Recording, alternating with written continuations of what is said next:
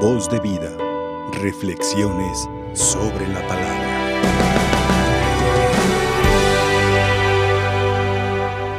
Nos ha invitado hoy, por medio de este Evangelio, a descubrir profundamente el fundamento de aquella llamada que Dios hace a cada uno de nosotros. Y es la misma elección que hizo el mismo Dios Padre. Dios nos ha elegido, como nos dice el Evangelio, del mundo, dice el Señor, para que vayan y den fruto y su fruto permanezca. Y es una elección que debemos encontrar siempre dentro de la fe de un discípulo del que sigue al Señor, de todos los cristianos, de todos los bautizados. Dentro de esta fe cristiana siempre hay una llamada de participar en esta misión universal del Señor. Y qué bueno cuando uno se está dando cuenta que el cristianismo no es solo rezar, no solamente pues cumplir los, las cosas de la iglesia o los reglamentos, etc. Más bien el vivir el dinamismo del amor por el cual Dios nos sigue amando. El descubrir que hay un amor que nos despierta la conciencia de ser parte de esta familia de Dios, de esta iglesia que tiene una misión universal al mundo. Qué diferente cuando uno sabe de qué va y a qué va, perdón. Entonces cambia su perspectiva. Ya no voy solamente a una persona de la iglesia, sino yo soy una persona que responde a lo que pide Dios mismo para la iglesia. Y es ser apóstol, y es ser discípulo. ¿Qué significa para nosotros ser discípulo? ¿Qué significa para nosotros ser apóstol? Pues yo creo que es clarísimo que cuando nos ha mostrado eh, en la vida de los apóstoles la entrega, la dedicación, a secundar la voz del Espíritu de salvar al mundo, como dice, que todos los hombres se salven y lleguen al conocimiento de la verdad. El discípulo, el que sigue al Señor, el que conserva la enseñanza del Señor, el apóstol, son los que realmente, pues, eh, reproduce la imagen de Cristo en la humanidad, en mucha gente de hoy. Son apóstoles que también han vivido imitando a Cristo, pero al mismo tiempo reproduciendo aquella imagen de Cristo en mucha gente, especialmente en los que siguen al Señor. Qué diferente cuando una persona sabe muy bien el objetivo por el cual seguimos a Dios. ¿Por qué sigues a Dios? ¿No? ¿Por qué quieres que tú pues le elija como apóstol? Así siempre mi pregunta. Cuando Dios me ha llamado para seguirle, también tuve esta experiencia de saber el deseo más grande de Dios, que mi vida se convierte en una, digamos, reflexión, una expresión del amor de Dios para el mundo. Es grande realmente el reto, es grande la disposición que se me pide Dios, es grande también el, el desafío. No sé si, están, si ponen en mi lugar, ¿por qué el padre ahora se hace misionero? ¿Por qué el, hombre, el padre este que está celebrando se hizo sacerdote? ¿O por qué le ordena? ¿Por qué dejando muchas preguntas? Entonces, es porque Dios me llamó, porque Dios me ha llamado. Y me ha llamado a la luz de su comunión con el Padre, como Jesús hizo en el Evangelio de hoy. Se puso a orar pidiendo al Padre que le ilumine para que escogiera entre muchos discípulos quién, quiénes son eh, los doce discípulos. Entonces, saben que había mucha así en alrededor discípulos que seguían a Jesús, pero él necesitaba hombres de confianza, personas que, pues, con quienes se confiarán, digamos, eh, esta enseñanza de Dios. personas de confianza, amigos del Señor, personas que se dedican a Dios. Entonces son los doce eh, apóstoles, perdón, porque hay diferencia entre doce apóstoles, porque los doce apóstoles representan, digamos, los doce eh, tribus de Israel, que viene de los doce hijos de Jacob, descendiente de Abraham, que ha formado como un pueblo de Israel. Y ahora pues Jesús lo repite, este, este número muy simbólico de doce en estos doce discípulos. Por eso llamó a los doce por su nombre. ¿Y quiénes son? Pues son personas, como decíamos, no tan, según el criterio humano, tan, tan digamos, tan, pues, reconocidos por sus talentos, por sus inteligencias, por sus capacidades, por su eh, estado social.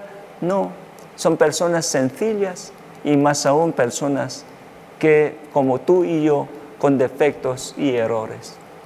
Qué diferente cuando vemos estos discípulos que fueron elegidos por Jesús, fruto de su oración. Pidió al Padre a quien entre esta gente, discípulos, que, que pueden ser pues eh, apóstoles sobre los cuales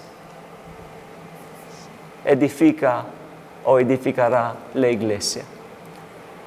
Y no está tan, digamos, eh, no está tan fácil escoger personas, porque según el criterio humano tienen que ser personas muy, muy capaces, personas que tienen estos, eh, ¿cómo se dice? Eh, eh, todo esto es como decíamos cuando tú pides el trabajo, todas estas cualidades, habilidades, todo esto que, corresponde y proporciona a lo que te piden el trabajo.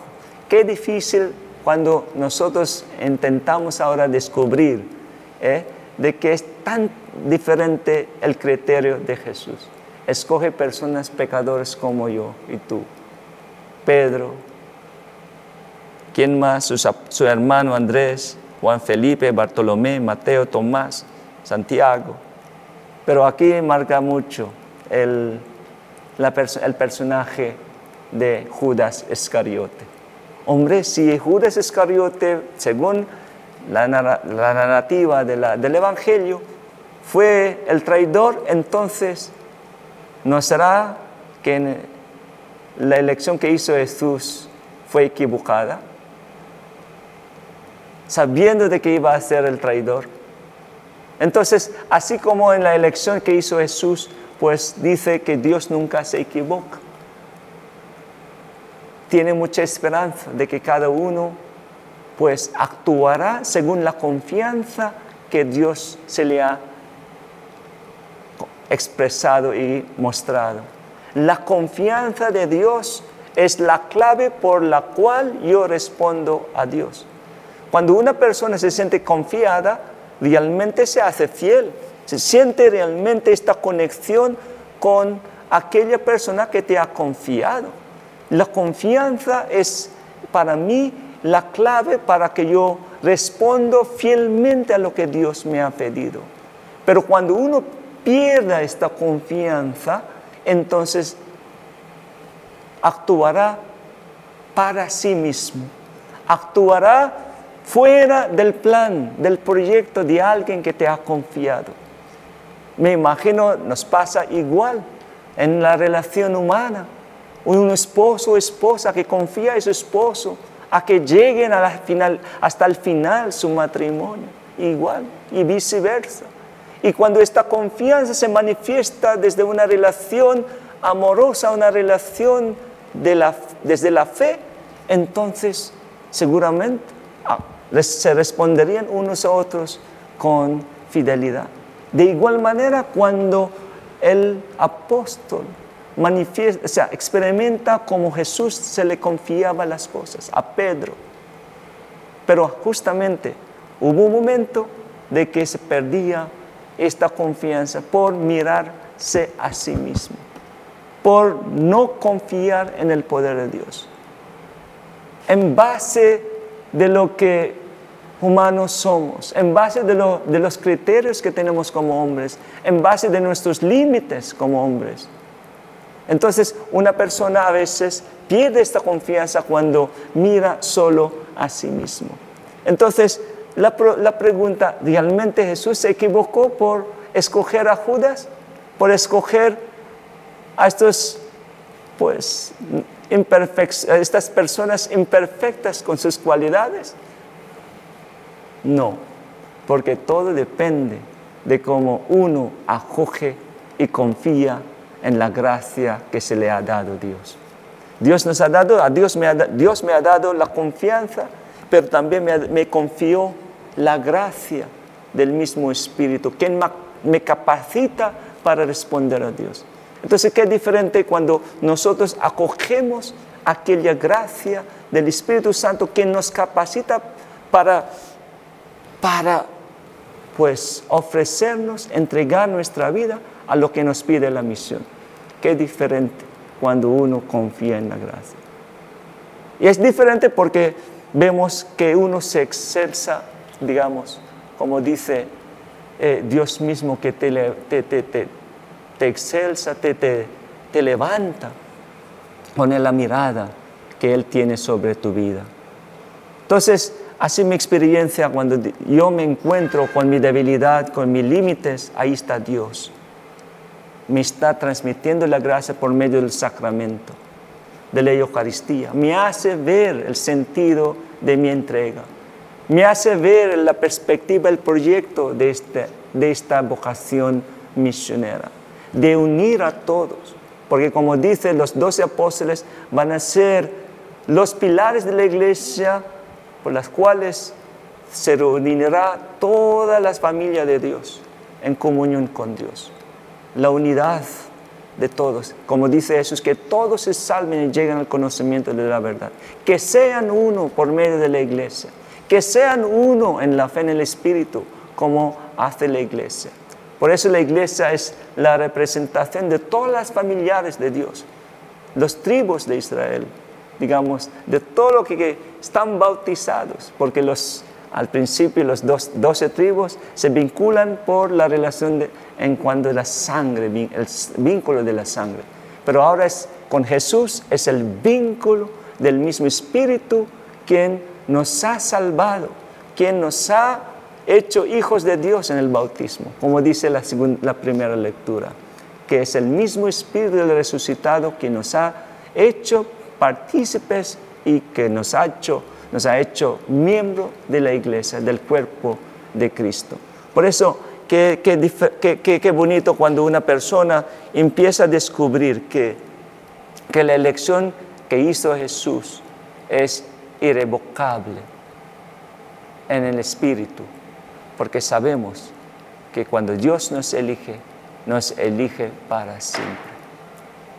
Y cuando dice, ¿y qué pasó con, con, estas personas que se han equivocado?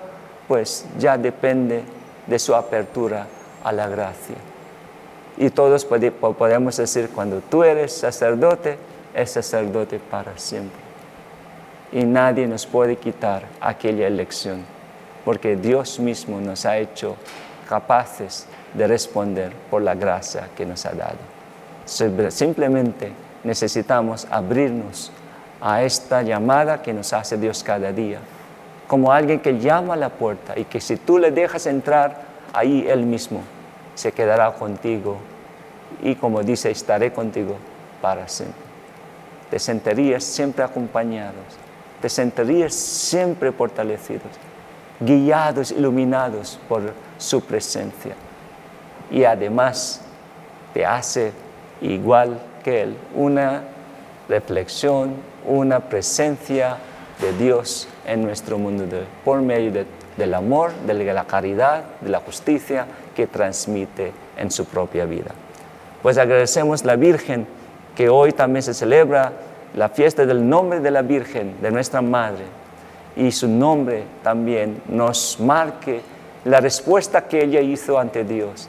Heme aquí, Señor, hágase en mí según tu voluntad, hágase en mí según tu plan, hágase en mí según la gracia de que con que yo no me siento pertenecido, miembro de tu cuerpo místico.